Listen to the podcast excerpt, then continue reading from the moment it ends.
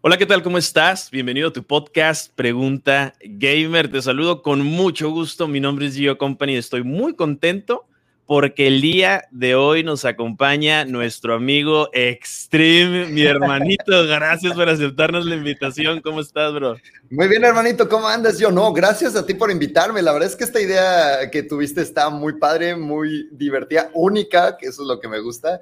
Y pues bueno, un honor para mí estar aquí contigo en esta Plática Podcast. ¿Cómo estás tú? Muy bien, gracias. Oye, nos estábamos aventando un podcast antes de iniciarlo, ¿eh? Con toda la energía. es el café, brother.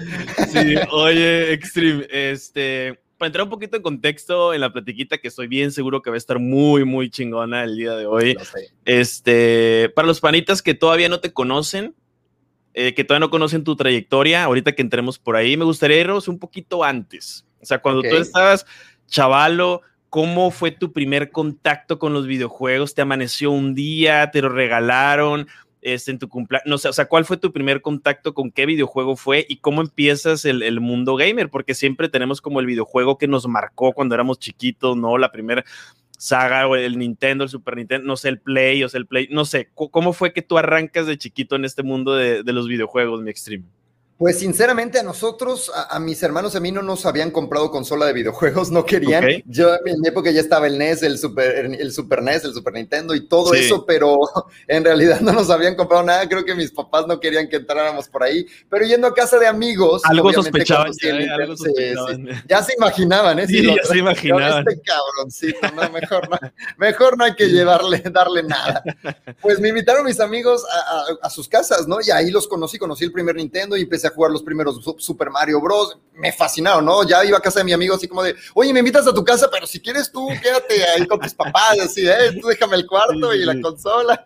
Y ahí conocí eh, el NES, creo que fue el primero que jugué en casa de un amigo. Sí. Y este, y pues me volví muy, muy adicto, obviamente. Me empezó a gustar mucho, empecé a ir nada más a jugar. Mis papás como que creo que se dieron cuenta porque recuerdo que en algún momento dejé de ir. Supongo que dijeron, no, ya, este chavo está vagando mucho por allá.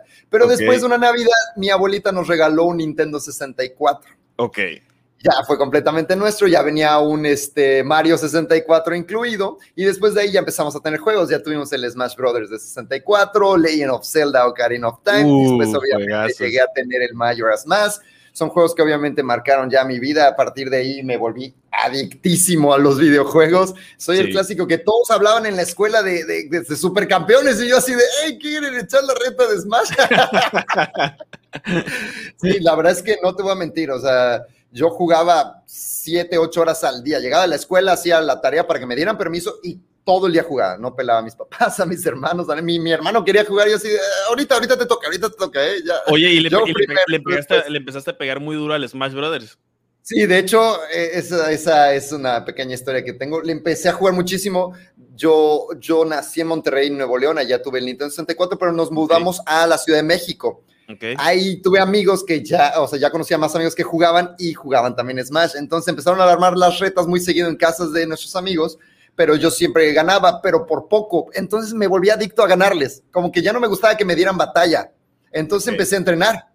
No me di cuenta, pero empecé a entrenar. O sea, eso no fue como planeado, como que dije, quiero ganarles, pero no quiero que me den batalla. O sea, quiero acabar con ellos, quiero arrastrarlos por el piso ¡ah! con sus caras así en el... ¿Sabes? No, no, de, como de, que, uy, ¿Quién era tu main en ese entonces, gané. Pues yo jugaba a Kirby. Ok. Ya sabes, sí, muy UP. En ese entonces, la verdad es que Kirby lo consideran el personaje más UP. Yo lo agarré sin querer porque era fácil usar y, obviamente demasiado UP. Sin querer me volví buenísimo. Entrené contra tres máquinas, nivel 9 contra mí en equipo, tres contra uno, y así entrenaba diario, diario, diario. Solo entrenaba, entrenaba, entrenaba. Obviamente empecé a darles unas rastrizas a mis amigos. Y fui a competir a un torneo importante en la Ciudad de México, en Perisur, sin querer. Yo tenía 10 años, 11 años de edad. Sin querer, porque llegamos, el torneo era como reconocido nacional, así lo mencionaban ahí. Con los mejores jugadores, había chavos ya mucho mayores de edad que yo y todo compitiendo. Y en ese entonces costaba 500 pesos mexicanos, que son 25 dólares para los que no son de México. Era, e estaba caro, Estaba muy caro. por persona. Pero había un premio de 10 mil pesos mexicanos, eh, que son que 500 dólares, ¿no? 500 dólares, ajá. Eh, pues mi mamá no quería, yo le insistí, le insistí, le dije, mamá, soy muy bueno, dame chance, no pasa. no quería, no quería, no quería, y entre que berrinche, casi, casi, lloré, a la mera hora me sí. Pues no te voy a mentir, lo gané. lo gané, ah. me metí. Eh, la final fue contra un Donkey Kong buenísimo, el chavo que, lo reconocían como el actual campeón y no sé qué, le gané. ¿Y, era, mucho mayor? creo que tenía 18 años de edad, yo tenía 10, 11, 11 tenía, me parece, 11 años. Y al final le gané. Me volví campeón nacional de Smash de 64 y me dieron una cantidad así de juegos de 64, un Majora's Mask edición especial 3D con mono, con, con Zelda, Link. El, doradito, creo. Sí, el dorado 3D. Sí, sí, sí. Que tenía la etiqueta 3D y los, y los monos como coleccionables. Y una playera de Smash Brothers y el dinero. Estamos hablando que esto, ¿qué, ¿qué año sería más o menos? Mira, te puedo decir que yo tengo 30, o sea, hace 19 años. sí, es ahorita. estamos hablando. El 21, 2002. Y, y, el 2000, o sea, 2002, 2003, algo así. Por ahí, entre el 2000 y el 2003, por ahí, 2002, 2001, por ahí fue. Y luego, pues y, luego el tema del Smash, por ejemplo, porque luego siguió para el GameCube, ¿no? Que siguió el tema del Smash Milling. ya no seguiste. Sí, sí, pero ya no competí. Seguí con lo de quiero seguir ganándole a todo mundo, entrené, pero ya no, o sea, el torneo fue sin querer, no sé si me explico, o sea, yo no es como de, ay, me gustó esto de ser pro, de campeón, de ganar y llevarme dinero y me voy a dedicar a esto. Para mí fue como padrísimo, gané, hay fotos, estuvo increíble y pues ya, ¿no? O sea, pasó. Como, ah, no sabías, todavía no, sabía ni qué era, significaba ser pro player, nada. ni, no sabía que existía ese ni la industria, ni nada, pues. Exacto, para mí fue, entrené años para vencer a mis amigos por paliza y me dio frutos y ya, ¿no? Qué padre. Y salí el Nintendo GameCube, ese sí, me lo, tuve también, me lo compraron, tuve un montón de juegos también, me encantaron, tuve el Mili cuando recién salió y obviamente lo entrené igual para ganarle a mis amigos, que eran los mismos, yo seguía en la Ciudad de México pero esta vez, este, pues ya no encontré otro evento, o sea, fue como que a ese llegué sin querer y ya no, ya no llegué a otro sin querer, entonces no pasó por mi mente, no sé si me explico, jamás pasó por mi mente. Y ok, y luego, por ejemplo, y, luego, ¿cuál fue el paso siguiente? O sea, ¿en qué momento tú dijiste, este, o sea, o qué, juego empezaste a jugar ya, ya viéndolo en un plano, a lo mejor tú ya más grande, que dijiste, acá, ah, hijo, o sea, aquí hay mucha competencia, aquí me puedo meter, de repente te diste que eras bueno, fue en Call of Duty, o, cómo empezaste esa parte? Y pues mira, te platico, esta es una historia que me la preguntan muy seguido, en mi, bueno, te platicaré, pero mis fans de ese entonces, eh, yo cuando tenía el GameCube, pues sale el Xbox, ¿no? El Xbox negro, el original, no pasó por mi mente tenerlo. Estamos hablando de esta historia es del, en el 2004 o 2005. Salió, creo, el Xbox salió como en el 2001, me parece. O sea, no lo tuve, pero de repente un día mi abuelita me dijo, te voy a comprar, si quieres un nuevo videojuego, feliz Navidad o feliz cumpleaños, no creo ni que era, ¿no? Entonces me llevó allá a la Ciudad de México, un lugar que es famoso allá, que se llama Pericuapa, no sé si todavía existe, en ese entonces era muy famoso, porque todo barato, original, no sabemos cómo los conseguían, ¿verdad? Pero todo original y súper barato, juegos de todo. Eh, me llevó, llegamos, me compró, me dijo, te voy a comprar tres juegos. Entonces ya agarramos el Xbox y agarré varios juegos y en ese entonces estaba muy de moda Yu-Gi-Oh! Yo era adictísimo a Yu-Gi-Oh! y compré un juego que tenía tres cartas secretas ultra raras por comprar el juego. Y otros dos que no creo que eran, la verdad. Eh, yo ya había jugado Halo en casa de un amigo me gustó, pero a medias. Fue como que no me gustó tanto porque jugamos en modo campaña y medio me aburrí porque nos turnábamos vida por vida. Entonces, como que no le entendía nada. Él ya iba en una misión avanzada, yo no entendía nada y me aburrí, pero ya medio ya, ya sabía que existía ese juego, ¿no? Entonces estaba ahí en Xbox y me ofrecieron la, la opción de Halo y dije, no, pues es que no me encantó aquí viene la parte buena. Esto sí, la gente dice que fue, estaba en mi destino, yo lo creo. Esto está buenísimo. Ya mi abuelita ya está diciendo cuánto es por los tres juegos, ¿no? Primero compramos la consola en otro lado, llegamos a otro local por los juegos y ya estábamos pagando los juegos. Y el chavo ya estaba casi, casi, me acuerdo que mi abuelita estaba buscando el dinero y el chavo así decía, sí, es tanto, ah, sí, sí. Y de repente llega un chavo corriendo, otro así, güey, güey, güey, güey, no manches, mira, mira, lo conseguí, lo conseguí. Y el otro así, de, el que está cobrando, ¿no? Como que, como, ¿quién, quién eres? ¿Qué pasa? ¿Dónde estoy? Y ya que el 20. Y ya, ay, es, no sé, es Juanito, Juanito, ¿lo conseguiste? ¿Lo conseguiste? Y no te mira, lo conseguí, bro. Y mi abuelita y yo, obviamente, así viendo. Yo, sí, sí, sí. sí, sí, sí. Entonces llega el chavo y lo consigue. Y ya entre lo que estamos ahí, mi abuelita se molesta. Como, oye, estoy clienta, estoy pagando, qué claro, ¿no? Mínimo, claro. atiéndeme ya, así que te emocionas, ¿no? Sí. Le agarra y le pregunta, oye, oye, ¿qué onda, chavo? O sea, ¿qué onda, amigo? ¿Me vas a cobrar? ¿O qué onda? O mínimo, ¿vas a explicar qué juego es ese que traes en las manos? ¿Qué tanta emoción? Porque a lo mejor mi hijo lo quiere, ¿no? Mi nieto, ¿no? Sí, sí, sí. Entonces, como que eso pensó, porque pregunta, y los chavos así como, porque estaba nuevo y cerrado, ¿no? Y ellos, te platico, ellos obviamente eran empleados y, los juegos los conseguían entre locales para venderlos y ellos se llevaban como una comisión por venta, pero no se los podían quedar, ¿no? Ok. Pues era Halo 2 acababa de salir hace unas semanas, eh, entonces creo que fue en el 2004, porque Halo salió en noviembre, me parece, algo así. Sí. 2004 acababa de salir y estaba agotadísimo. No te voy a mentir, no lo conseguías en ningún lado, ya lo sube porque investigué después, y en mí ellos mismos nos, lo dijeron. No se conseguía en ningún lado, ninguna edición, la normal, la, la, la heroica y la legendaria, había tres ediciones así muy padres, ¿no? No conseguías nada. Pues ellos acababan de conseguir una copia original nueva, pero la normal una copia normal y la querían conseguir porque ellos tienen derecho a vender juegos usados. Entonces lo querían vender, eh, lo querían abrir, jugarlo y vender usado. Sí, sí, sí. sí, eh, no, no, es que este juego no está a la venta y no sé qué. O sea, cuando, cuando salió ese tema, mi abuelito dice, ¿pero qué es ese juego? ¿De qué está trata? Ya explicaron, no, es la continuación de un juego que se llama Halo, que salió hace unos años y se volvió el juego del año. Es un juegazo, es buenísimo, súper padre, no sé qué. Y ya le digo a mi abuelita, ah, sí lo conozco, abuelita. Eh, lo jugué en casa de un amigo, pero ah, no me encantó. Y me dice, ¿y no lo quieres? Y le digo, pues sí estaría padre, pero pues ya me dijiste que solo tres. Dice, no, no, te voy a comprar cuatro estaba molesta. Ajá. estaba molesta con ellos porque estaban dando a entender que la prioridad es el juego, que no se lo van a vender. Entonces dijo, vas a llevarte cuatro, mijita. Y yo, ah, vamos, vamos, a ver si no me lo venden ahorita, pues. Sí, casi, casi. O sea, casi me dijo, no te preocupes, ¿lo quieres? Luego, pues sí, estaría padre un juego más. O sea, ¿por qué no? O sea, no, yo quería juegos, estaba chiquito, entre más juegos mejor, más felicidad todos los chavos, no, perdón, señor, es que, es que no está a la venta, porque no sé qué. ¿Por qué no está a la venta? ¿Por, qué? Ajá. Mi abuelita, es cara de abuelita molesta. ¿Y por qué? Sí, sí, sí. ¿Por qué no está a la venta? No, porque es que, es que es muy raro y no sé qué, y la verdad es que lo íbamos a vender usado. ¿Y por qué lo van a vender usado? Si yo lo quiero nuevo para mi nieto. No, mire, señora, no, no, queremos, no queremos ser groseros, pero lo queremos jugar y luego lo vamos a vender usado. Y ¿a, ¿a poco no me lo van a vender? No, y puta terminó diciendo, llámame al gerente o llámame a tu jefe en este momento, voy a hablar con él. No, señora. Al dueño del local. Dueño, al dueño. Ya estuvieron peleando ahí como 20 minutos hasta que para, pues casi, casi llorando. Se lo Oye, tú nomás volteando de un lado para otro, ¿no? Así, viéndolos a ella. sí, ya sabes, yo chiquito, ¿no? que ya tenía 2004, sí, acababa de pasar tres años de lo del Smash, algo así. Sí, sí. Y yo sí, ¿juego nuevo? No juego nuevo. ¿Juego nuevo? No juego nuevo. Entonces, al final, pues lo consiguió.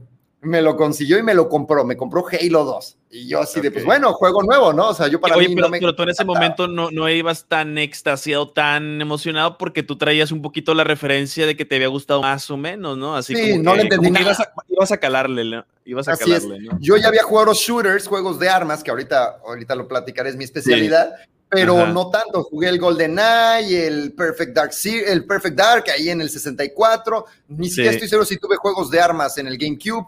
O sea, los jugué y me gustaron, me divertí mucho con mis amigos y mi hermano y no sé qué, pero hasta ahí, ¿no? Jugaba de todo, todo lo que salía para Nintendo. Yo era muy Nintendo, no tuve Play, de hecho, no tuve Play. Ok. Y, y luego pues, llega el Xbox y no me lo esperaba, pero bueno, ¿no? Me lo están regalando. Y al final llegamos a la casa y pues fue el juego que arrumbé en realidad. Empecé a jugar Yu-Gi-Oh, empecé a jugar los otros, ni me acuerdo cuáles eran los otros, la verdad, no te voy a mentir, no me acuerdo, no tengo idea. Ahí los debo tener arrumbados. Y este, creo que pasó como un mes cuando me decidí a abrirlo y jugarlo y valió caca. creo que es la descripción más. Te, te enganchó inmediatamente. Perdí mi vida social. Y no solo la mía, mi hermano también. Mi hermano, te platico, mi hermano es jugador profesional de básquet hoy en día. Toda su vida ha sido basquetbolista, vivió de esto en la universidad, becado 100%, y hoy en día es profesional en México. Y vive de eso. Su sueño es llegar algún día a España o a la NBA. Es muy bueno. Con la universidad fue campeón nacional varias veces. Él el capitán del equipo, él el MVP del equipo. Una superestrella, digamos. ¿Cómo se llama tu hermano? Ricardo Calatayud. Ricardo Calatayud. Para los que saben de básquetbol en el país, definitivamente lo deben conocer. Es ahorita una, una estrella. Y pues él era básquet, básquet, básquet, básquet. Pues también valió caca su vida de básquet porque Halo nos atrapó a los dos. Llegamos de la escuela a jugar hasta la hora de la, de la que nos obligaban a dormir. Esperamos que mis papás se durmieran y a escondidas salíamos a jugar hasta las 4 o 5 de la mañana antes de la escuela. Lo hicimos así meses. Halo 2 para mí fue un juego que, marcó. Y, te, empezaste a volver bueno muy rápido, me imagino ahí viene la historia, todo el mundo le gustaba Halo, todos conocían Halo, yo entré a Halo sin querer, pero pues todos mis amigos de casualidad tenían Xbox y Halo, ¿no? Entonces, mis amigos, yo ya estaba viviendo en Córdoba, Veracruz, mis amigos jugaban Halo, les gustaba y alguien empezó a decir, hey, qué armar retas de Halo entre varios, se puede, conectas Xboxes y no sé qué, y, uh, pues lo empezamos a hacer, conectábamos dos pantallas, dos Xbox y jugábamos de a ocho, estaba padrísimo. Para mí fue una experiencia única, o sea, jugar con ocho amigos al mismo tiempo, ¿te imaginas? Sí, sí, eh, sí. Era increíble y yo ganaba usualmente, pero me pasó igualito que en el Smash. Como había amigos que jugaban y tenían, me llevaban años de experiencia, a lo mejor jugaron el Halo 1 y no sé qué, pues yo era novatón, pero era bueno. Al fin y al cabo era bueno, entonces sí ganaba, pero por poquito. No sé si las partidas eran a 50, todos hacían, yo hacía 50, el siguiente 46, 47, o sea, sí, por, todos parejos, los buenos y los que nunca lo jugaban, pues hasta abajo, ¿no? Que se divertían, pero pues era por el relajo. Sí. Y al final, este, pues me pasó igual que en el Smash. Dije, nah, ni más. Yo tengo que ¡ah! arrastrar a su cara el piso. no puedo ganar así de, ah, tu pareja reñida, pero apenas sí, gané. No, no, no, ni más. Tenía que salir así, ya sabes, con el personaje de Pero, pero, pero, oye, pero tú en ese momento era por ser el, el, el, mejor de entre tus amigos o tú ya futureabas algo. Todavía no, para nada. No pasó por mi mente empecé a, entrenar yo solo hasta que llegué a un punto en el que te lo juro que me di cuenta que ya no mejoraba. Me estanqué. Dije, pero es que ya no subo mi nivel. Entreno y entreno, juego contra la máquina, contra mis amigos, entreno, entreno y ya no, mejoró, no sé por qué. Entonces empezó a, empezó a salir YouTube en ese entonces. creo que todavía no hay YouTube, no estoy seguro, creo que sí, no me acuerdo, pero empecé a ver videos de Halo. Estaba tan obsesionado con Halo que buscaba Halo en el internet, Halo en todos lados, y había videos de los en ese entonces pro players de Halo, o no pro players, pero gente muy buena, eh, jugando en línea. Ok que jugaba en línea o en eventos y grababan sus famosos montajes, montajes de jugadas, clips y los acumulaban. Y yo veía los videos extasiado, me encantaban los videos. Y es que es, que es buenísimo. ¿Cómo hago para jugar como él? ¿Qué tengo que hacer? Entonces, obviamente, empecé medio a aprender, pero en una sola jugada de que ta, ta, ta, ta, y mató a todos y cambia la jugada a otro clip pues no aprendes nada, ¿no? O sea, ¿cómo hago eso? Y le pausaba, pero, y analizaba y de dónde disparaba y, empecé a practicar el, el, apuntar así como él y dije, pero es que no, no, no es suficiente, en esta otra forma. Y ya descubrí que, acababan de inventar el famoso Xbox Live. Nació en el 2004 con Halo 2, para Halo 2. Yo ya tenía un año jugándolo y no sabía nada de ello, pero por los videos me enteré. Entonces dije, pues yo quiero eso, yo quiero jugar en línea porque a lo mejor así mejoro y me cayó el 20. Si juego contra otras personas del mundo, a lo mejor juegan diferente y aprendo cosas diferentes, nuevas, ¿no? Y pues va, convencí ahí a mi mamá, estuve duro y dale, duro y dale, duro y dale, no querían porque era conectarse al internet, ya sabes, en ese entonces era peor. Y, en ese entonces era cuidadito si conocías a alguien en, en, internet, ¿no? O sea, cuidado, no hables con nadie, no conozcas a nadie, no aceptes la invitación de nadie en internet, o sea, era algo realmente muy complicado exactamente hace 10, 15 años, pues, ¿no? Demasiado. Es inimaginable, güey, inimaginable. Demasiado. Mis papás no quería, pero le expliqué, le mostré videos, al final me aceptaron, siempre y cuando ellos vieran cómo era, ¿no? Al final lo instalé, preparé todo con el Xbox Live, creé una cuenta, obviamente la compartía con mi amigo, y con mi amigo, perdón, con mi hermano, y ahí nació Extreme. ¿Cómo le ponemos a la cuenta? Decía mi hermano. Yo no sé, no sé, no sé. Creo que vimos una revista, un catálogo, otro juego. No tengo idea de dónde lo vimos. Vimos la palabra Extreme. Dijimos, vamos a ponerle Extreme, pero pone al principio, ¿no? La, o sea, la palabra real, extreme, ¿no? Y dijimos, pero ya está ocupada, hay que agregarle algo más. ¿Qué, le agregamos? Le pusimos una R y un 3. Éramos Extreme R3. Mi hermano se llama Ricardo, yo me llamo Ernesto. Entonces decíamos que el 3 era una E al revés. Entonces era Ricardo Ernesto. Cuenta compartida, ¿no? Eh, los dos usábamos la cuenta y empecé a jugar ahí. Y ya empecé a notar cómo yo era malo. Dije, yo le gano a mis amigos por paliza, o sea, bueno, yo no por paliza, pero ya les ganaba muy fuerte de todo lo que entrené, pero juego en línea y me rompen mi madre. Es que ya saliste al mundo real, güey. Así es, lo que platicábamos fuera de cámara, manito. Uno cuando juega videojuegos se siente muy bueno por ganarle a sus amigos, a sus vecinos, a la colonia, tantito en línea una que otra partida y dice, soy buenísimo, ¿no? Pero la realidad es otra. Y a mí me pasó ese golpe por primera vez en mi vida y recibí el golpe de realidad y dije, es que soy un asco. no puede ser que le ganaba a mis amigos creyéndome buenísimo y que nadie me podría ganar y ya en línea me enfrenté a, o sea, obviamente el internet, el famoso ping, me afectaba, yo no lo entendía, pero me afectaba, y, la gente mejor que yo con trucos y movimientos, strafe, cosas que yo decía, ¿qué es esto? Normalmente a lo mejor gente de Estados Unidos que tenía mejor internet, etcétera, y, en ese entonces uno todavía no, no estaba demasiado empapado con esa parte, ¿no? Además de ellos, este, son más gente y conocían más, ya existían ahí los eSports, ya conocían un poco más todo, entonces la verdad es que la diferencia era mucha. Al final, este, pues pasaron añitos, estuve en línea, empecé a mejorar, empecé, sin querer, empecé a enterarme de torneitos locales ahí en mi ciudad, Córdoba, Veracruz, y fui a los torneos y los empecé a ganar, porque yo jugaba en línea y nadie más jugaba en línea.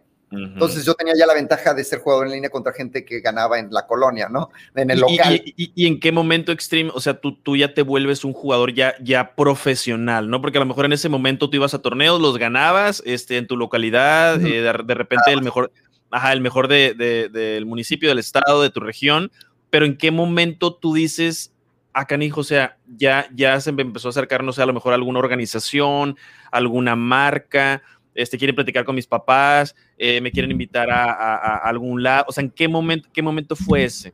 Mira, te platico, eh, haz de cuenta que yo tuve suerte, entre comillas, porque como puedes darte cuenta, soy medio platicador, medio animado, y eso, obviamente eso me ayuda a ser streamer hoy en día, caster, de todo, pero siempre he sido así, esa actitud la tengo de toda la vida. Entonces, sin querer, hice a un amigo en línea, que pues empecé a jugar con él, eh, que las retas uno contra uno, le empecé a ganar, y, ah, sí, eres muy bueno y todo, extreme, pero yo tengo un amigo que te gana. Ah, pues órale, a ver, preséntalo. ¿Y qué onda? ¿Tú eres el amigo? Sí, ¿qué onda? Ah, ¿cómo estás? Mucho gusto. Eh, nos hicimos amigos y pues sí me ganaba. No, hay que jugar, tata, practicaba contra él, practicaba, practicaba, practicaba por mi cuenta y pum, le ganaba. Oye, si mejoraste un chingo, ya eres bien bueno, no sé qué, pero yo tengo un amigo que te gana. Y así de que fui escalando sin querer entre el amigo, el amigo, el amigo, pues llegué a conocer al campeón en ese entonces o uno de los jugadores reconocidos. Bueno, sí, campeón. El número uno de México, el, el ahora sí pro player número uno de México, el mejor en ese entonces su apodo era Milo, gran amigo hoy en día. De hecho, a mis streams va muy seguido, mi comunidad lo conoce muy bien, lo, conocemos como el Doc. Él era el campeón en ese entonces, el número uno y de los más reconocidos. Había otros pro players hoy en día también muy metidos en el gaming, eh, que, todavía. De, de, Halo 2 estamos hablando, ¿verdad? Desde Halo 2, desde, Halo, 2, así es. Y pues obviamente llegué con él y no te voy a mentir, ahora sí, antes cuando me ganaban a 15 puntos, me ganaban 15-8, 15-10. Este chavo me dejaba 15-0 en dos minutos. Yo decía, este brother ya está a otro nivel. O sea, yo he mejorado, tengo ya dos años en línea, he mejorado muchísimo, pero jamás, jamás había visto algo así. O sea, dije, e-, este, este brother ya superó todas mis expectativas. ¿Qué pedo? Obviamente ya platicando con él, y investigué, ya empecé a meterme a la comunidad de pro players, a los que compiten, a los que van a eventos ya importantes, no locales, y ya me empecé a enterar quién es quién, quién era quién, y él ya era mi amigo. Me invitaba a sus partidas y yo ya llegaba emocionado porque yo ya estaba con los famosos. En ese entonces no los conocía, pero es como si hoy en día, digamos, este, no sé, Juan Guarnizo, no lo conoces y te dicen, oye, él es Juan. Ah, chido, se ve que es buena onda, pero alguien más también te dice y alguien más, y de repente te enteras que todo el mundo lo conoce y que tiene millones de seguidores. Ah, pues así me pasó. Ah, pues él es Milo. ah, pues qué chido, campeón. Ah, pues órale, qué padre. Pero tan, tan, tan, cuando me di cuenta, todo el mundo lo conocía, súper popular, campeón. No, veías la magnitud todavía. No, nada. Y me empezó a invitar con los amigos que, oye, los, los pro players son de esta lista. Y yo, órale, qué chido. Ya los famosísimos, de repente, oye, vente a jugar con nosotros, Extreme, no sé qué, vente. Y yo me metí ahí en la lista con todos los pros, y así. Sí, sí, sí. Yo, ¿qué pedo? Y cuando me di cuenta, ya me habían aceptado en la comunidad y, tuve, oye, si digamos que en una tabla de que estuve mejorando mi, nivel iba como que así, de repente de ir así, ¡pum! Mi nivel aumentó de un mes para otro de ser jugador casual bueno a jugador pro player bajo. Yo ya estaba casi al nivel de ellos, pero todavía no al nivel de ellos, pero ya les daba batalla, ya me invitaban a sus partidas porque sabían que, que no iba a ser un estorbo en la partida, ¿no? Iba a valer la pena tenerme. Eras un buen pues, parring ya para esas. Ya, ya estaba al nivel, sí, así es, ya, Estaba, ya estaba llegando al nivel los pro players sin darme cuenta y, obviamente ya empecé a investigar dónde son los torneos, cuándo, cuáles, cuáles son los eventos, dónde son, a qué horas. Había una página oficial, Halo México, ahí te anunciaban todo me, empapé, yo me volví parte de la comunidad y cuando me di cuenta yo ya estaba yendo a torneos importantes. Fui a mi primer torneo, llegué a la final presencial del torneo, era de modo individual, todos contra todos, y conocí ahí un montón de los pro players de ese entonces. Entonces yo estaba emocionadísimo, los conocí en persona, todos eran bien famosos, ellos ya se tomaban fotos con los fans y no sé qué, y yo llegué y ellos a mí me reconocían hey, soy Extreme, es Extreme, ¿cómo estás? Y yo así, sí. ah, yo también ya sé lo de ellos, ¿en qué momento? ¿Qué pedo? Yo venía bien iba a pedirles fotos de autógrafos, lo cual sí hice. Lo cual sí hice, les pedí fotos, todavía tengo esas fotos. Hoy en día todos ellos ya son mis amigos, se volvieron colegas, tengo miles de historias con ellos, conozco a sus familias, te platiqué tras de cámara, conocimos a los pro players de Estados Unidos, eh, el famosísimo streamer Ninja era muy amigo mío, lo, lo, tengo en Facebook todavía, creo, a su esposa. Eh, obviamente ya no tengo contacto con él, ¿verdad? Es un monstruo hoy en día, pero nos llevamos muy bien con ellos y así fue, llegué a mi primer evento, me fue muy bien, la gente me reconoció, los fans que no me conocían, obviamente la comunidad, dijeron, ¿quién es este chavo que se lleva con los pros? Y ahora está en la final, ¿no? Y, ya me di a conocer, la comunidad me empezó a conocer, y a partir de ahí me disparé, el siguiente torneo fue de uno contra uno, fue individual, en presencial, y yo eliminé a todos los favoritos. Sin darme cuenta, me tocó contra, ah, ese güey va a ganar, le toca contra Extreme Jackson, perdió, pum, le gané. El siguiente y el siguiente, cuando me di cuenta, los top cuatro de ese evento, yo fui cuarto lugar al final. Eh, las dos partidas para pasar a la final y por el tercer lugar perdí por un kill. O sea, estábamos a la par, yo creo, esos top cuatro. no éramos favoritos, pero llegamos al top cuatro porque yo sin querer eliminé a los mejores, que ya eran mis amigos, ya eran mi competencia, pero ahí estábamos, ¿no? Entonces ya toda la misma comunidad pro y la misma comunidad externa ya dijeron, no, este chavo sí es pro player. Tú, tú en ese momento. llegaron conmigo las marcas. E, eso te, iba, e, eso te, iba, a preguntar. Tú en ese momento, por ejemplo, ¿qué edad tenías más o menos? O sea, ¿tenías unos 15 años ya? 2009, o sea, hace 12 años. Unos 15, 18. Y en ese momento que llegan las marcas, llegan las organizaciones, te empiezan a invitar, se empiezan a comunicar contigo, te buscan. Tus papás, güey. O sea, o sea, tus papás ya, habían, ya llevaban un recorrido tuyo desde los 10 años que... Este, que, ya sabían que videojuegos, ¿no? Sí. Exacto. ¿Cómo, ¿Cómo, fue esa parte de, de, de, oye papá, es que la, o sea, la escuela, eh, ahorita me están invitando, eh, o sea, cómo ellos veían esa parte? ¿No sentían como que a lo mejor ibas a, estabas descuidando la escuela o, o, qué se venía para ti para adelante? ¿Cómo fue esa, esa, esa parte, güey? Pues mira, eh, ellos en realidad no me apoyaron jamás, o sea, como que lo permitieron, como es un hobby que se divierta, o sea, sí me apoyaron ahí a los eventos, obviamente los pagaban ellos, y yo si ganaba premio, pues guardaba ese dinero y luego lo usaba para mis viáticos también, pero en realidad fue obviamente todo gracias a mis papás. Pero lo apoyaban como un hobby, como que se divierta, se está divirtiendo, ¿no? Y viene sano, y está viajando, y pues que disfrute pero al fin y al cabo no, me no lo apoyaban mucho. Entonces me prohibieron, lo primero es, no puedes descuidar la escuela. Yo jamás dejé la escuela, no pude nunca descuidarla y el momento que la descuidaba me, me castigaban, la consola, y si yo tenía evento y tenía que entrenar con equipo yo solo, estaba castigada. Entonces no podía descuidar la escuela. Entonces sí llegué a descuidarla muchas veces, pero no realmente, o sea, jamás tan grave como para dejarla para nada. Entonces como que tuve que dividir mi vida entre mitad escuela, mitad este, videojuegos. Y pues recuerdo que el primer torneo ya importante que gané, ya con los mejores jugadores de todo el país de Latinoamérica, fue el siguiente año, 2010. Eh, yo no me lo esperaba cuando gané, porque fue en modo individual, todos contra todos, ocho en, en, un, en la final, todos se matan contra todos, y el que hiciera más kills ganaba, pero eran tres partidas. Entonces se sumaban los kills de cada partida y el que hiciera al final más ganaba. Pues yo voy a confesar que yo no gané ninguna de esas tres partidas. Ninguna las gané, ninguna la gané, pero en las tres quedé o segundo o tercer lugar, en las tres. Y me ganaban por un poco de mala suerte, pero en realidad fui muy, muy constante en kills, muy positivo, en muchas asistencias, o sea, jugué muy bien. Y a la mera hora, cuando empiezan a hacer el conteo, la gente también lleva su propio conteo, los organizadores empezaron a gritar, todo el mundo, Extreme ganó, Extreme, Y yo así platicando, comiendo papas por otro lado. ¿Quién habrá ganado? Güey, güey, güey, ganaste yo. Ah, sí, sí, sí. Güey, güey, ganaste. Y ya cuando me empezaron a llegar todo el mundo dije, ¿qué? Nah ¿Sí? Y ya me acerqué a los organizadores, todos los organizadores. Tenemos ganador. Y me voltean a ver y yo. Ingas. ¿Qué? Y sí, y ya fue una, notición, ¿no? Para mí, 2010, mi primer torneo ya ganado, ahora sí oficialmente yo campeón. Eh, te digo, yo ya era parte de la comunidad, los pro players no necesitas ganar siempre, hay pro players que nunca han ganado pero son súper reconocidísimos, ¿no? Me explico. Ah, pues yo era así, haz, de cuenta, estaba en todos los eventos y no había ganado, pues ya en ese ya gané y a partir de ahí gané varios. El siguiente año volví a ganar, el siguiente también. Mi mamá. ajá, tú, por, dale, dale, dale. Es que, eso, creo que creo que me entretuve por eso. A ver, la historia de mi mamá es que le marco para contarle que me gané un premio sote, primer lugar y todo. Le marco a mi mamá, le digo, mamá, divina, soy campeón, me lleva. Y me dice, vaya, hasta que te dejan algo bueno esos pinches jueguitos que consumen tanto tu vida, ya era hora.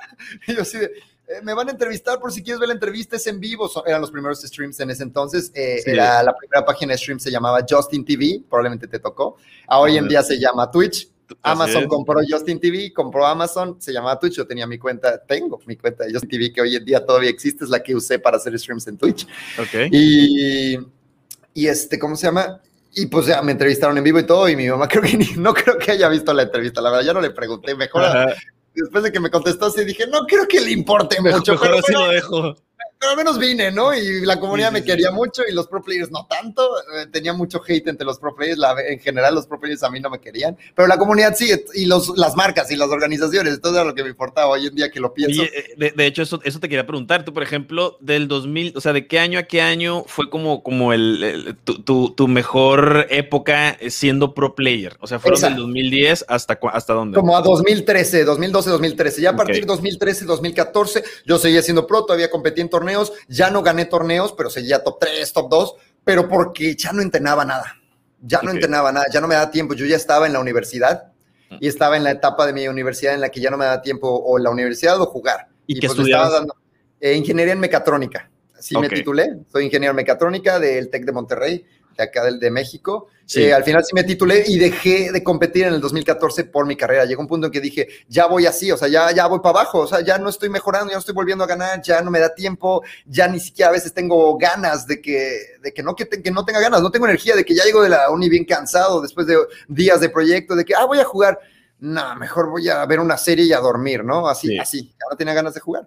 Oye, oye, oye, Extreme, y económicamente esos 3, 4 años que estuviste como en el, como en el top ahí en, en, en, en Halo, sí, sí, digo, porque para, tener 18 años y estar ganando dinero y que se acerca la marca y que, y que te ganas el premio, ya sea el primer lugar, el segundo, o sea, tú empiezas a, generar algo, o sea, sí, en ese momento, ¿tú, tú cómo, cómo te sentías, güey? De, que, pues de tener tanta atención. Fíjate que no era mucho dinero. Hoy en día ha cambiado mucho eso. Evolucionó muchísimo desde League of Legends, que fue como que el juego que de hecho me absorbió después de Halo, me, me, me volví lolero. Ok. Y este, en realidad no pagaban mucho los premios. Creo que el premio mayor, de mayor premio que me llevé, debió ser unos en, porque aparte casi siempre era en especie, poco dinero realmente en efectivo. Pon tus 25 mil pesos con todo y especie y efectivo, no son unos 5 mil o 10 mil en efectivo y lo demás en especie. Entonces no eran gran cosa. Y las marcas te patrocinaban, pero también me pagaban muy poco mensual y además muy, o sea, me apoyaban con mis viáticos, pero no al 100%. A lo mejor te conseguimos un hospedaje barato y te damos un poco para las comidas, pero el viaje depende de ti, ¿no? Y, así, cosas así. E, es que en ese momento a lo mejor no era tanto por lo económico, sino, sino realmente por la emoción, ¿no? O sea, de, ser un pro player, porque por ejemplo, ahorita en la actualidad... Ahorita en la actualidad está, digo, tú sabes, ahorita todos los panitas y los pibes, eh, muchos de ellos quieren ser pro players, este, quieren ser streamers, pero ahorita creo que ya ha evolucionado muchísimo más de lo que tú dices, ¿no? Porque, por ejemplo, ahorita ya tenemos las casas gaming, ya tenemos equipos que valen millones de dólares, o sea, ya tienen casi casi un estilo de vida como si fueran estrellas de rock. y lo son, y lo son. Pues a mí me tocó vivir eso sin el dinero. Lo viví así en mi época en México, pero fíjate que yo era muy fan a que eso sucediera. Esto que está pasando hoy en día, lo que mencionas, era mi sueño en ese entonces para mí y para el futuro de México. Así como fui pro player, ya no te lo mencioné, a partir del 2010, yo me metí a organizar eventos hostear y castear eventos. Yo puedo decirte que fui de los primeros casters que existieron en Latinoamérica. Así me hice sin querer caster porque eh, veíamos los eventos americanos, los torneos mundiales de Halo en ese entonces, y pues estaban los narradores, ¿no? Los casters en ese entonces. Entonces, pues sabíamos que necesitábamos hacer lo mismo acá cuando organizábamos eventos, pues necesitábamos casters, pues quién, pues, pues Extreme, ¿no? O sea, él habla mucho. Tiene mucha energía. Sí, sí, entonces pues yo como organizador, a veces yo mismo me ponía a hostear el evento, como host es el chavo que está en el micrófono frente a todos los invitados, organizadores, hey, tienen que ser acá, platicaba, los invitaba, tenemos campeones, presentador, digamos, ¿no?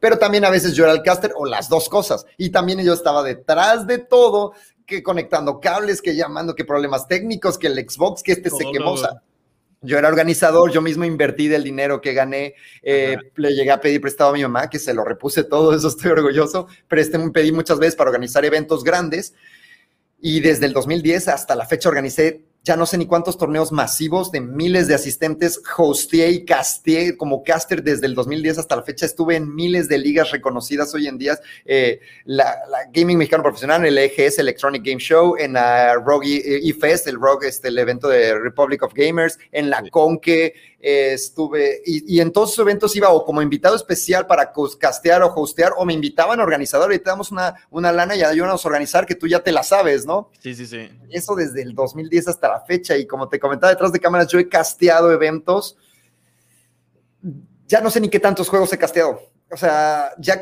todos los juegos que hoy en día se juegan ya los casté alguna vez en algún evento, grande o pequeño. Ya me invitaron, a, ya he sido caster ese evento. Y no nada más así de que, hey, castéalo, no, porque también los juego. Yo soy gamer, juego de todo un poco. Sí. Y, y, he estado en todo, Fortnite, y, cómo ha sido ahorita, cómo ha sido ahorita tu vida de caster? Bueno, por ahí vi este, en, algunas fotografías tuyas en Instagram de que en, el transcurso de 2014, 15, 16 aproximadamente ibas a algunos eventos de YouTube, ¿no? YouTube ah, Space, YouTube Business, que por ahí estuviste con, es otra este, con Alex Montiel. Este, e, e, esa parte de YouTube, ahí, tú eras eh, caster, era, ibas como host, eh, eras invitado, ¿qué, qué pasó ahí, Extreme? Esa es una historia. Te vi con muchos famosos. No tiene que ver conmigo en realidad. Ok, ok. Es una exnovia mía, que es youtuber hoy en día, es poco probable que la conozcan la comunidad gamer. Eh, se llama Dani Silly. Ella es youtuber de ejercicios de ballet, danza y elasticidad. Empezamos a andar por ahí del 2014-15 y ella un día me dijo, oye, es que quiero subir videos a YouTube. Y yo ya editaba mis propios montajes de Halo, yo era por player todavía un poco, ya me estaba retirando cuando empecé a, ya era 2015, entonces técnicamente ya, ya no. Pero yo ya había subido videos, montajes, tengo videos en mi YouTube del 2011 y así se ponen a investigar mi YouTube, que por cierto no está muy activo, por si ven ahí que no está muy al pendiente. Eh, pues ella me dijo, quiero subir videos a YouTube, pero no sé nada, de nada, no sé editar, no sé de videos, no sé cómo grabar, no sé nada. Entonces yo, le, yo sabía todo. Entonces la expliqué, le ayudé, la orienté y, le, programas, le dije cómo y lo empezamos a hacer juntos. Y ella se empezó a grabar, yo la ayudaba a editar y así, y pues empezó a subir videos seguidos a su canal hoy en día tiene casi, creo, o tiene dos millones de seguidores en YouTube, pero en ese entonces se disparó de que un año para otro de tener cero seguidores a tener, creo, ya tenía como 500 mil al final del año. Se disparó muy fuerte, ya ganaba de YouTube bastante bien y pues empezaron a invitarle eventos, pero ella y yo éramos como uña y mugre, decía mis amigos, no nos separábamos. Y e, ella era como muy dependiente de mí y yo ya hacía todo con ella, entonces yo, yo ya no quería hacer nada sin ella, ¿no? O sea, como que ella se volvió a estar siempre muy arraigada conmigo y yo ya no podía hacer nada sin ella, así, o sea, era como esa. Fue una relación un poco tóxica, pero la verdad es que en su momento la quise mucho. Y pues empezaron a invitarle eventos de YouTube y de Google porque querían, ah, obviamente, mezclarla para que colabore, porque ya no le gusta colaborar. Creo que esta fecha, creo que todavía no lo hace. Nunca colaboró con ningún youtuber ni nada. Entonces la querían invitar a que colabora a Sosan, me, dieron cursos de fotografía, de iluminación, de, de, cámara. Digo, me dieron porque ella estaba en su celular cuando nos daban los cursos a ambos. Todos o sea, yo, como si, como, o sea, a ti te, invitaban como si fueras prácticamente ah, su La invitaban a ella. Algo así. La invitaban a ella y tenía derecho a llevar un invitado. Y podía ser quien quieras, fotógrafo, manager, no, quien quieras. Entonces yo era todo eso. Sí, sí, sí. Porque la, la, parte de los depósitos de, de, su cuenta era mi cuenta, ya no tenía cuenta bancaria, no tenía nada. O sea, okay todo fue conmigo. Yo era manager, fotógrafo, editor, novio, eh, cuenta bancaria, todo, todo, todo. Yo también ya, había, ya ganaba dinero de lo que gané de los esports, tenía mi dinerito y aparte tenía mi propia chambita en la universidad. Entonces yo pagaba todo hasta que ya empezó a generar. Ya medio nos íbamos a michas, pero de todas formas yo seguía invitando todo porque ella su dinero se lo gastaba en ropa. Sí, sí, sí. Oye, Extreme, y, perdón, y, tú, por ejemplo, eh, ahorita tú eres full caster. Ah, bueno. ¿Tú, o tú, eh, cómo te, tú cómo te autodenominas? Eh, porque ahorita me platicabas, ¿no? Que traes por ahí algunos contratos ya con algunas empresas, este, que ya eh, eres prácticamente full. ¿Tú cómo te manejas en esa parte ahorita? Pues mira, si quieres te termino de platicar YouTube, que era el hecho de que nos invitaron a esos eventos de YouTube, ahí conocimos a todos ellos, conocí a los polinesios, a The Brian Show, creo que hoy se llama Rayito, a su exnovia en ese entonces que se llama Dacia Huesca, que de hecho dicen un montón que yo me parezco a Rayito y que mi ex se parece un montón a Dacia, y sí es cierto. La verdad es que sí, los dos nos parecemos un buen a ellos dos. Y ellos eran pareja en ese entonces y nosotros dos, y cuando nos veían en el evento decían, ¡Ey, son los clones! Y nosotros, sí, sí, sí. Yo sí me reía, pero mi ex es medio especialita y ella se enojaba. Se enojaba demasiado. Ella sí, cuando nos comparaba, ¿no? Entonces, pues sí, conocí a un montón de youtubers y me hice buenas relaciones y pues me invitó mucho YouTube y Google. Eh, me dijeron, me hicieron como un análisis como posible youtuber y me dijeron, es que deberías volverte youtuber. Te iría súper bien, deberías hacerlo. Ah, me insistieron tanto que dije, ah, ya, déjenme en paz. O sea, los mandé a volar, me daba flojera. Veía todo el tiempo que le dedicaba a ella y esfuerzo. Ella era nini. Entonces, todo el tiempo era para YouTube y yo estaba en la universidad. Dejé de los videojuegos y competir por la uni. Entonces, no. Pero como que se me quedó esa espinita de que me analizó Google, me hicieron un análisis, me platicaron, vieron cómo era mi forma de ser y me dijeron, es que debería, o sea, no sé por qué no. La reventarías en YouTube. Me lo decían mucho, la verdad es que sí, pero yo no quería, me da flojera. Hasta la fecha, ahorita que empecé hace un año con esto ya nuevo, todavía hay días que no puedo con mi alma. Hay días que de plano digo, no, es que no, ya no puedo, no puedo, no puede ser, esto es muy cansado. Pues bueno, después de eso cortamos, terminamos hace ya varios años, ella y yo, ahorita pues ya no tenemos nada, quedamos mal, pero ahora ya nos llevamos bien otra vez, entre comillas, o sea, ya, ya estamos en paz. Eh, supongo que le está yendo bien, le deseo mucho éxito todavía. Y pues pasaron años en los que yo empecé a trabajar, dejé de castear también eventos, todavía casteé varios eventos, también me invitaron de, todavía iba de invitado especial a algunos eventos, algunas conques, algunos Electronic Game Show, yo no pagaba nada y iba solo invitado especial Extreme, que ya a lo mejor la comunidad ya ni me conocía, ex pro player de Halo de hace varios años, ¿no? Fui en el 2017 a una conque, me hice amigo de los nuevos casters naciendo desde, desde entonces, 2017, y pues eran los que estaban, son varios de los casters que puedes ver hoy en día en TV Azteca, muy amigos míos, y así en todos lados. Y era su primer evento. Y yo así de, oye, ¿este qué, ¿cuántos eventos llevas? Y yo así de, a la mano, no sé, 50. Y todos, ¿qué? Yo sí, más o más, no sé ni cuántos eventos. Oye, ¿qué casteas? Todo lo que me lo que me pongas experto en los juegos, sí, los juego. Y juegas Fortnite, juego Fortnite, me encanta. Y juegas Apex, juego Apex, juegas, sí, sí. Entonces los casters en ese entonces decían, wow, y como que me vieron así. Entonces yo empecé como que a orientar mucho a los casters de ese entonces, que hoy en día, te digo, ya son muchos, ya muy grandes y eh, famosos. Ah, en ese entonces también conocí a Ari Gameplays, este, invitada, yo iba de invitado especial con todos los youtubers grandes y streamers grandes de hoy en día que en estos no eran tan grandes o apenas estaban creciendo, pero yo solo era eso, o sea, me pagaban por ir, viáticos y todo, pero yo no tenía redes sociales, no subía nada, no creaba contenido, nada, era como extreme. Entonces la comunidad es como, ah, pues el chavo ese ya lo vi en otro evento, ¿no? Y ya, o sea, me conocían de boca en boca y de que me vieron, pero no había nada de mí, de evidencia de mí, porque yo no lo hacía, no me dedicaba a eso. Viene pandemia, bueno, estuve trabajando, dejé un poquito el casteo, estuve viviendo en Estados Unidos, trabajé para Disney y de ahí me vine para acá, pandemia. Y estando en pandemia, yo ya tenía como unos meses como que analizando esa situación, dije, ¿y si ya dejo todo atrás y, e intento lo que me dijo Google hace mucho, hace algunos años, cinco años? Como que no sabía. Y un día salió el tema en la, de plática, eh, que, porque empezó a decir una prima, oye, no, que los youtubers, que los streamers, que los videojuegos dejan un chingo de dinero y toda mi familia, o sea, nadie de mi familia es gamer, nadie, solo mi hermano, pero en realidad no lo saben. O sea, la familia no sabe que mi hermano es casi tan gamer como yo o era. Ok, ok. Porque para la familia mi hermano es básquet. Ok. Como que no sabían que mientras no jugaba básquet jugaba videojuegos. Sí, sí, sí. Entonces, gamer, videojuegos y todo. Y y yo así, oye, oye, Ernesto, ¿y por qué no lo haces todavía? ¿Por qué lo dejas? Yo, pues porque en ese entonces nadie de ustedes me apoyaba, ni mi mamá ni mi papá. Era, era, era muy difícil para mí estar en la familia y que nadie les gustara los juegos. Y pues la carrera y todo, ¿no? O sea, tuve que seguir. Y me dijeron, ¿y por qué ahora no lo intentas? Ahora que pues estás en casa, no tienes trabajo, todos estamos desempleados, encerrados en casa, ¿por qué no lo intentas? Y yo sí. Pues, pues sí, ¿no? ¿Por qué no? No tengo nada que hacer. ¿Qué estoy haciendo todos los días? Jugaba videojuegos todos los días despertaba, desayunaba, jugaba todo el día, me dormía y así estuve como un mes, vacaciones, ¿no? Y, dije, pues bueno, vamos a intentarlo, ¿por qué no? Eh, al final, pues me agarré mi canal de Justin TV de Twitch, que tiene, que se creó en el 2010, algo así esa cuenta, es la misma que tengo hoy en día, y fue la que empecé a usar. Y empecé a hacer streams, creé mis redes sociales, empecé a moverme, empecé a volverme streamer. Y ya haciendo mis streams, que empieza, me empecé a avisarle a todas mis amistades, conocidos, seguidores de Halo. Estabas activo nuevamente, pues, ¿no? De alguna manera. Sí, para ver si alguien me recordaba o alguien me quería apoyar. Y pues tenía mi, mi, media de viewers ahí normalita, o sea, no empecé tan mal como la gente que empieza desde cero, yo ya tenía 15, 20 viewers en promedio, no estaba tan mal. Sí. Y Twitch llegué, porque ya no lo uso, llegué a tener hasta mis 10 mil seguidores y ahí lo dejé porque, bueno, estando en Twitch, las marcas se enteraron que yo estaba de vuelta. Ok. Tengo contactos en Microsoft, en Activision, en diferentes marcas que me conocían por esos eventos. Entonces dijeron, oye, ya vi que estás de vuelta, no quieres castear este evento, tenemos un evento, no sé qué, y no tenemos a nadie que sepa de este juego, ¿sabes de juego? Sí. Ya sabes que sí.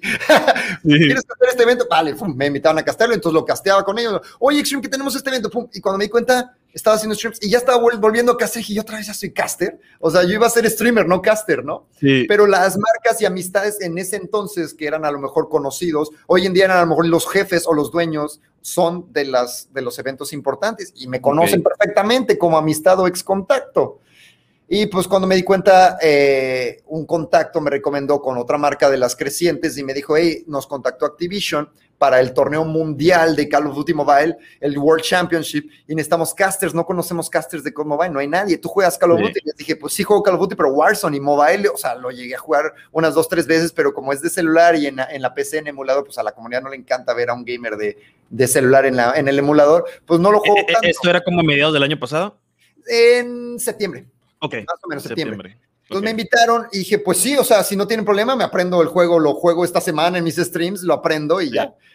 Entonces me dijeron, sí, es que nos interesa, al parecer tienes un montón de experiencia, a ver, platícanos. Entonces prácticamente les platiqué lo que te acabo de platicar. No, pues, player, ta, ta, ta, ta, este evento, este evento, este evento, este evento, este evento, este. Y se quedaron así de, ¿y por qué no te conocíamos? Yo, pues porque seguramente ustedes en ese entonces estaban en pañales, a lo mejor, ¿no? Hace 10 años, ustedes, no, pues ¿qué hace hace 10 años? Son chavos que a lo mejor hoy en día tienen 20, 22, que me están invitando.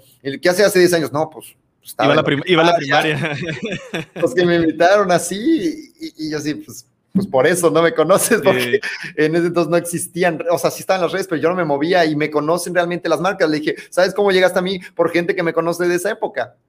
Entonces, pues me invitaron, me dijeron, pues ahora le vamos a darte la oportunidad, y no sé qué, ya me jalaron al evento y pum, o sea, la gente le gusté, la gente que no me conocía, súper padre, y la gente que sí me conocía, oye, ya te vimos en el evento, en el torneo mundial, tuvimos 70 mil espectadores ahí en YouTube, en el evento, de Call of Duty online, ¿verdad? Completamente en línea de Activision para Call of Duty Mobile y le gusté a la gente, entonces a partir de ahí, pues. En, todo Latam, perdón, en, todo Latam, ¿verdad? Sí, Latinoamérica, Latam, Latam, Latam, era para todo Latam. Era el casteo para la sección Latam. Y ya para la final mundial, que iban a estar ya las mejores de todas las secciones, iba a haber casteo para cada sección para, para la traducción de idioma, ¿no? Entonces yo iba a hacer otra vez el caster para la sección Latam, pero ya era el torneo con los mejores equipos del mundo. Se canceló por pandemia pero hoy ya viene nuevamente ahorita, otra vez a lo mejor para septiembre, y pues yo soy ahorita como caster oficial para la liga más importante de competencia mundial de Call of Duty Mobile en Latinoamérica. Yo soy el caster oficial de Latinoamérica, la comunidad ya me conoce, todos los que siguen el competitivo de Call of Duty Mobile de multijugador, sobre todo, me conocen. Y también pues los streamers grandes de COD Mobile, de Facebook y todos los, pues ya me ubican en Latinoamérica porque pues, estuve en el evento de Call of Duty, los entrevisté y pues me ven en estos eventos grandes. Entonces, o sea, como que ya en la comunidad de Call of Duty más o menos, si la gente ya está metida en lo competitivo, me ubica un poco. oye, Extreme, este, no, de, antemano, muchas felicidades, güey. O sea, porque, porque ahorita prácticamente, o sea, realmente estoy muy impresionado. Tienes una trayectoria increíble, ¿no? Siendo tan joven. Sin querer. O sea, sí, exactamente. O sea, como que en, uno, en unos pocos años hiciste un chorro de cosas que a lo mejor muchas personas lo harían en 20 años, tú lo hiciste en 5 años. Exactamente. Y ahorita que vuelves, o sea, inmediatamente te activas de una manera increíble. O sea, te, te, te, te, activas prácticamente como lo comentas en pandemia y trácatelas. O sea, ya estás dando este, buenos ahí golpes de pecho este, sacando rápidamente tu talento. Y, no, me, da mucho gusto a mí, o sea, realmente me da mucho, eh, mucho gusto a mí por, por todo el talento que tienes. Y por ejemplo, ahorita que, que, que, estás ahí destacando muchísimo en el caster desde hace ya muchos años. Muchos queremos ser caster, muchos nos interesa, los panitas y los pibes se acercan conmigo también. Este, ¿qué recomiendas para la gente que se quiere preparar como caster? Tú que eres un experto en esta parte, o sea, es, es complicado, es difícil. Por ahí yo he escuchado que se necesita eh, tener ciertas cualidades en tu voz, por ahí he escuchado que no es tanto la voz, sino otro tipo de técnicas, prepararte en otro sentido. ¿Tú qué recomendarías en ese sentido para, para los que quieren ser casters? Pues mira, la verdad es que esto sí me lo preguntan bastante y pues es complicado, pero bueno, les voy a dar un super consejo. Si realmente quieren vivir de esto como caster, o sea, ganar con todos, yo lo que te comentaba detrás de cámara, yo, yo tengo mis redes sociales, aquí están por si gustan, eh, son muy pequeños, si buscan mis redes sociales, tengo 10 eh, mil seguidores en Instagram, 12 mil en TikTok, es lo máximo, o sea, soy pequeño en realidad en redes sociales, afortunadamente me está yendo bien como en contratos, como caster, por eso te decía, no he movido mucho mi creación de contenido, no realmente mucha comunidad me conoce como streamer, pero ya estoy como, como ya tengo varios contratos de caster, pues me va afortunadamente bien y por eso mismo no me he movido bien, pero pues ahí si quieren conocer más o menos mi trabajo, pues ahí pueden verme en mis redes sociales, te lo agradezco, Gio, por mi publicidad temporal. Y lo te comento ahora sí, volviendo a lo de caster, es sencillo, hermanito en mi, en mi, entonces, en mi época, no había como que clases o cursos o forma de, de, volverte como que experto para narrar partidas. Hoy en día ya lo hay, cursos gratis en línea y los mismos casters profesionales reconocidos de hoy en día dan cursos. Yo a lo mejor me animo y voy a dar cursos, uh, a lo mejor muy baratos o gratis. Eh, Hace poquito tomé un curso. Pues ahí está, hay cursos. Entonces yo les recomiendo mucho eso porque en mi época yo lo aprendí a los trancazos y aprendiendo de otros casters y agarré mi propio estilo y mi forma de ser y obviamente ya pulí todo y hoy en día ya tengo como que la experiencia de un caster profesional, pero yo realmente no me preparé como a través de cursos, fue como a los, diríamos en México, a los chingadazos, a los golpes aprendí. Pero sí, un curso es importante porque te dan a entender cosas que a lo mejor no lo notas tú como viewer normal, como persona normal que vea un caster, no lo notas, dices, órale, este chavo es bueno, yo puedo hacer lo que él hace, ¿no? Y dices, pues sí, muy chingoncito, pues a ver, inténtalo. es, como cuando, es, como, cuando ves narrar fútbol, ¿no?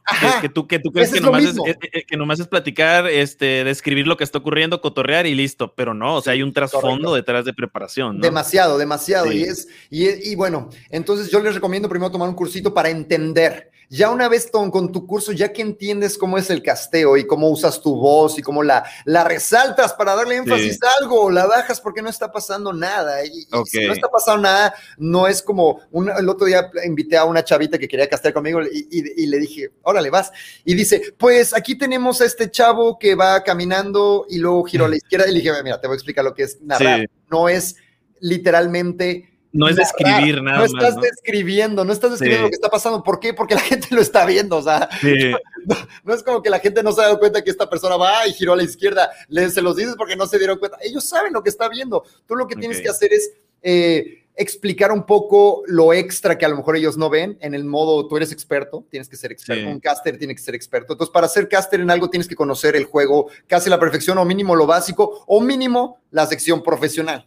¿A qué me refiero con eso? Porque, por ejemplo, yo no en Call of Duty Mobile no soy experto en las skins de las armas. Hay miles de skins, hay miles de, colores en armas que yo ni conozco. A veces la skin está tan rara que el arma se deforma tanto que yo no reconozco ni qué arma es. Digo, ah, caray, ¿esa qué arma es? Y los mismos chicos que tienen que decir, no la conoces, es la M4. ¿Es una M4? ¿Qué, qué ¿Qué, diseño tan extraño. Y, pero yo soy experto en la M4. Entonces los tengo, me dicen, no es una M4. Sí, Extreme, esa arma no sirve para nada. yo, ah, ¿cómo no va a servir? El, la M4 tiene muy poco recoil vertical y muy poco lateral, lo cual puede permitir, además de su fire rate, que muchas balas, o sea, soy experto en el juego, en realidad, a nivel profesional. Entonces, no soy experto en detalles pero sí en lo que es ser profesional. A eso me dediqué, yo fui por player, entonces entiendo, entiendo muchas cualidades de que, oye, ¿por qué fue tan buena la jugada? Ah, porque estuvo bien posicionado, el radar lo detectó, pero de todas formas supo flanquear y ese flanqueo fue importante por esto. Entonces, cuando eres narrador, cuando eres caster, hay momentos apagados y momentos de acción. Hay que saber en qué momento a la gente platicarle nada más, así cualquier tontería, decir alguna babosada, en qué momento explicar eh, algo importante o algo de conocimiento y en qué momento darle énfasis a la jugada. Esos detalles los aprendes. Eh, eh, es como, es como estarles dando la emoción, ¿no? O sea, no, no describirles, sino llevarlos una emoción. No necesariamente, no necesariamente, porque hay diferentes tipos de casters. Eh, lo que yo platicaba, el famoso caster, color caster le llaman, es el que le da esa emoción. Tú sí realmente estás estás en modo profesional como narrador, como caster, normalmente hay dos casters, a veces tres y a veces cuatro, pero lo normal es que sean dos. ¿Por qué? Porque uno se quema la voz y obviamente te puedes, o sea, si realmente le echas ganas como caster, eh, como caster, no este, estando tú solo, es muy complicado. Pero con dos haces esa pausa en donde te turnas. Y usualmente tienen que tener diferentes características. Uno tiene que ser a lo mejor más experto, más tranquilo, más callado, para que el otro cuando entre se note la emoción. Entonces ahí es donde tienes que entender en qué momento te toca a ti y en qué momento le toca al otro. Y es donde tú puedes a lo mejor interrumpir o, saber en qué momento callarte para darle la palabra al otro. Entonces, no nada más de la emoción. Yo soy experto en, como que cada sección, pero porque te platiqué, yo agarra, aprendí a los trancados, entonces aprendí a ser caster para cualquier situación. Yo me puedo adaptar a cualquier situación, pero obviamente la gente me reconoce por ser este más como color caster porque soy este tengo buen tono de voz, sé elevarlo, sé qué decir y, cuando llega el momento me emociono porque realmente me emociono y lo, y lo digo al narrar y acaba de aventarse una double kill impresionante, lo agarró de espalda y lo grito y la gente ¡ah! Pero también sé dar ese énfasis en el que, oye, este, la tal arma está muy nerfeada. Yo, ojo, no, o sea, sí está muy nerfeada, pero si la comparas con las otras que están en meta, está básicamente a la par porque ta, ta, ta, ta, ta, ta, ta y la analizas y, o sea, oye, son muchos detalles. ¿Crees que en algún momento eh, se vaya, por ejemplo, ha, habido finales de muchos videojuegos a nivel mundial, finales mundiales, que se han hecho en estadios? Eh, físicamente todas las personas. ¿Te gustaría en algún momento que eh, el, tema de los esports, el tema del casteo, eh, pues ahorita por el tema de la pandemia yo entiendo que, que, ha sido online, ¿no? A pesar de que ha habido eventos muy importantes, todo ha sido online, pero una vez que se vuelva de alguna manera hacer en físicos. Ya ves que el tema de los estadios se está como empezando a, a invertir mucho en ellos, tema de las marcas que de repente los fines de semana podamos estar yendo uno como espectador, ya seas caster o seas pro player, al estadio cada fin de semana, a las jornadas, eh, tener las partidas y que, y que a lo mejor tú como caster vayas físicamente, así tal cual van los, los narradores de fútbol a ver el partido en vivo, ¿no? ¿Crees que vaya a pasar algo así? Claro, de hecho eso ya estaba sucediendo en, Corea, en China, en España y en Estados Unidos, principalmente los cuatro países, eso ya existía, ya hay eventos así en estadios y así en diferentes partes de esos, eh, bueno, había, apenas está volviendo a hacer, pero ya existía hace algunos añitos, empezó, te digo, yo me sentí como pionero en Latinoamérica porque no había nada y fui los primeros con mis amistades y pro players a organizar ese tipo de eventos, pero son los eventos que organicé en estadios, en eventos masivos, o poníamos miles de sillas o agarramos un mini estadio y ahí, o sea, ya se está empezando a hacer más seguido y, literalmente en los países ya es cada fin de semana. Entonces ya sabías que el fin de semana podías ir a ver el, el enfrentamiento entre tales equipos con casters y todo. Y yo obviamente estuve en varios de esos eventos en presencial, ahí frente a la gente en estadios, en la tarima, con mi propia mesa, frente a todos, narrando las partidas en la tarima con los jugadores, en su tarima, con su control o con la PC de Digo of Legends o de diferentes juegos. Ya se estaba haciendo, te estoy hablando de 2016, 2017, eh, y ya venía muy fuerte en Latinoamérica, vino pandemia y pausó eso. Claro es un hecho, eso ya está sucediendo. Los videojuegos van a entrar a las Olimpiadas Nacionales, a las Olimpiadas Mundiales, perdón. Así es, es correcto. Ya está confirmado, entonces sí, eso es un hecho, eso ya está sucediendo y los videojuegos pagan muy bien porque es el trending topic en Internet. Totalmente. De, hecho, la, industria de los videojuegos ya es más grande que la industria de Hollywood, ya es más grande que la industria de la música en Estados Unidos. Es, el, crecimiento es impresionante. Este, tú, por ejemplo, ahorita estás eh, muy enfocado en, estás casteando COD Mobile. Con Mobile ahorita es mi fuerte, sí. La verdad es que todavía tengo contactos en, diferentes empresas grandes y todavía están planeando conmigo invitarme a otros juegos, pero por ahora de vez en cuando salen eventos, pero ya hay muchos casters muy especializados, tú sabes, ya tienen sus propios casters, pero a mí al menos Activision ya me tiene fijo para Call of Duty Mobile. A lo mejor tal vez me pongan de vez en cuando en Warzone, por ahí escuché.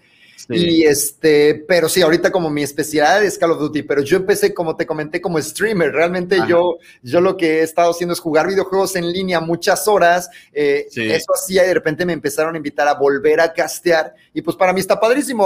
O sea, yo empecé a castear otra vez y como que combino mi vida streamer, mi vida caster, las dos. Y a pesar de que no he crecido mucho acá, eh, yo ya vivo de esto desde hace varios meses. Estoy ganando muchísimo, pero lo suficiente, ¿no? Ah, ¿Y, ¿Y el mes cuánto estás casteando ahorita? Eh, pues bueno, al mes tengo eventos todas las semanas, mínimo dos o tres casteos a la semana en diferentes. O sea, te, avientas entre 8 y 10 este, casteadas mensuales, más o menos. Mínimo, sí, sí, sí, eventos y me siguen llega, me siguen pide y pide. Sobre todo en Call of Duty me invitan los equipos y las marcas mucho ahorita que ya me reconocen como el, el caster de Call of Duty Mobile para Latinoamérica. Eh, los, los, organizadores me quieren tener, entonces llegan conmigo y, oye, ¿cuál es el, cuál es el trato contigo? Ya, pues bueno, lo platicamos y llegamos a un acuerdo que nos beneficiamos y ya acá estamos la liga. Entonces sí, cuando me doy cuenta, eh, oye, para tal fecha es que ya tengo evento y para tal fecha también. También. también, hermanito. Si, lo que quieres a fuerzas tenerme, vas a tener que adaptar tus horarios y con mucho gusto, pero si esa fuerza es para ti esa fecha, lo siento, yo ya hice compromiso en otro lado. Oye, ¿y cómo ves el crecimiento de los videojuegos en mobile? Porque, por ejemplo, ya tú estás muy enfocado en, en Call of Duty Mobile, pero este, la estadística más o menos en los videojuegos que se juegan a nivel mundial nos dice que entre el 60, que más del 60%, 70% de los videojuegos que están jugando son mobile. ¿no? Sí, está cañón. Yo soy gamer de PC y de consola. Bueno, fui de consola, me pasé a PC como streamer, juego puras cosas en PC. Sí pero sí está cañoncísimo. Muy cañón. La comunidad de Free Fire es grandísima, impresionante. De ahí está alcanzando PUBG Mobile y Call of Duty Mobile van abajo, no pisan los talones, no voy a decir pisan los talones porque es tan grande la de Free Fire que está difícil, pero... Ya ves que acaban de sacar el, perdón, el, el, el LOL Wild Rift también. Ajá, el Wild Rift y también tiene un montón de comunidad y, está bien padre porque como, yo que fui lolero tantos años, casté varios eventos de League, eh, la verdad es que cuando salió LOL, LOL lo empecé a jugar y dije, es que es, LOL para celular, está padrísimo, me encantó y lo jugué varios días. Y ahora no lo he vuelto a jugar, pero ahorita que lo pienso me dio ganas de jugarlo, a lo mejor lo juego al rato. pero sí, no, la industria del mobile es ahorita hoy en, hoy en día, no te miento, yo era, como lo comenté, streamer en Twitch. De hecho, este, este, esta imagen ya está un poco vieja. Yo era streamer principalmente en Twitch. Ahora estoy en otra plataforma que se llama Trovo. Trovo es una plataforma también de streams muy nueva que apenas va, acaba de cumplir un año hace unos días. Creo que todavía está en beta, ¿verdad? Está en beta, acaba de cumplir un año de su lanzamiento, está súper nueva, pero los dueños y creadores son Tencent.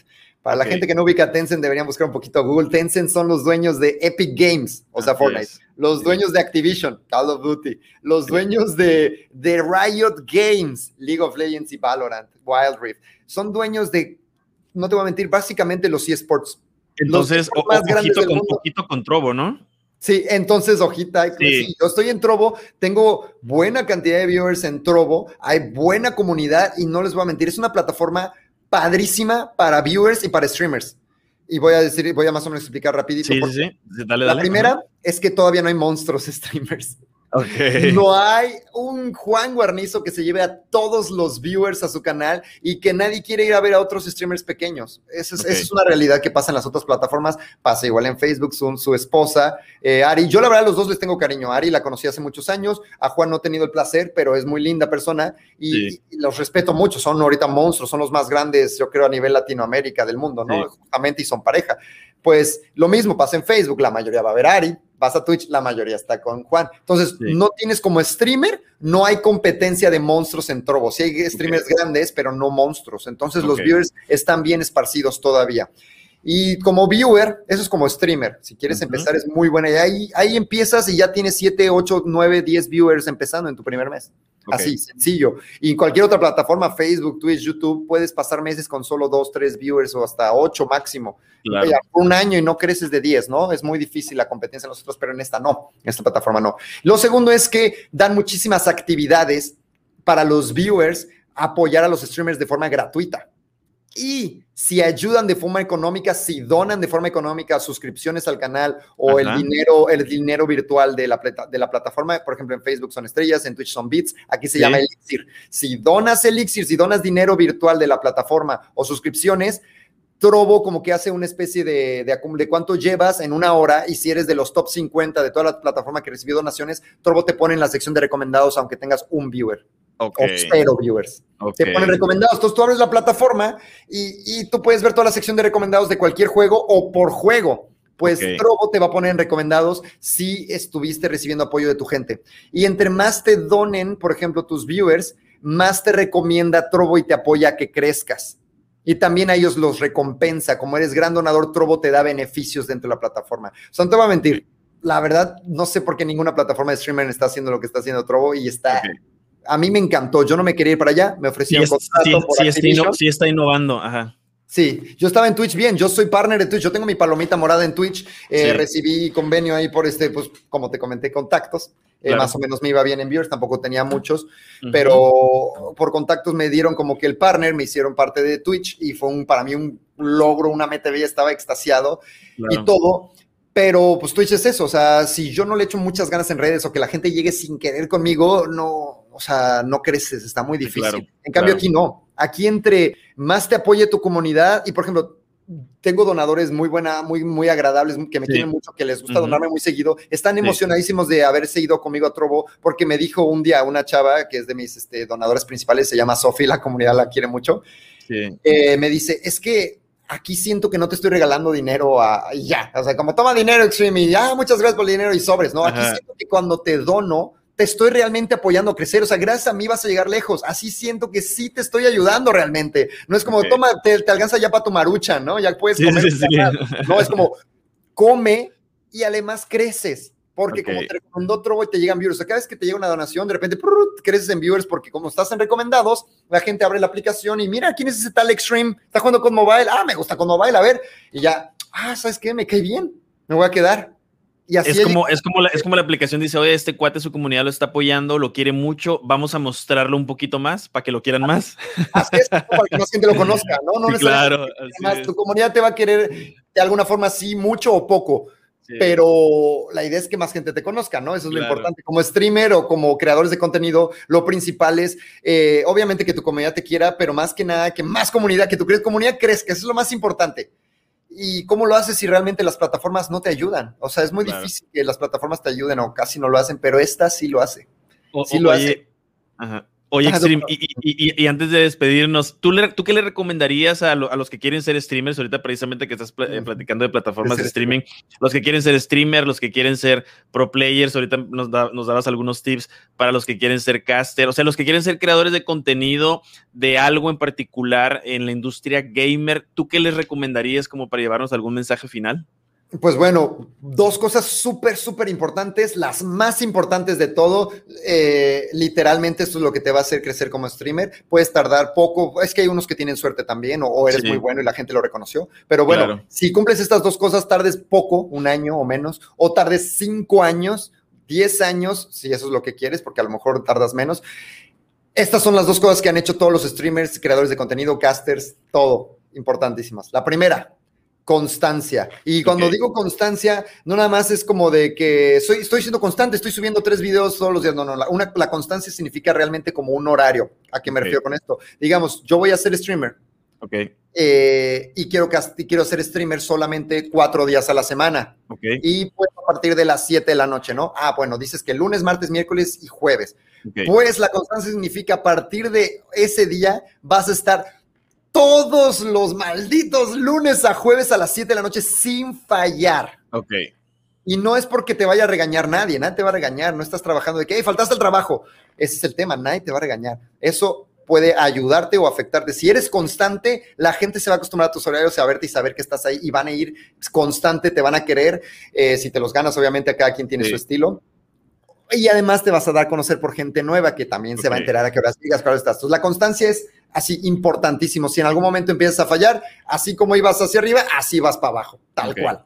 Así, la constancia es así te digo, puedes, puedes tener un viewer durante un año, pero siendo constante, te lo aseguro que el siguiente año ya no solo vas a tener un viewer, a lo mejor vas a tener tres. Y o, sea, o sea, es un ejemplo muy gacho, pero pues puede que tardes muchos años, como puede que tardes muy pocos, pero es un hecho que siendo constante, no importa el tipo de streamer que seas, de que hey, tienes que ser así para ser streamer o tienes que. No, no, eso es falso, chicos.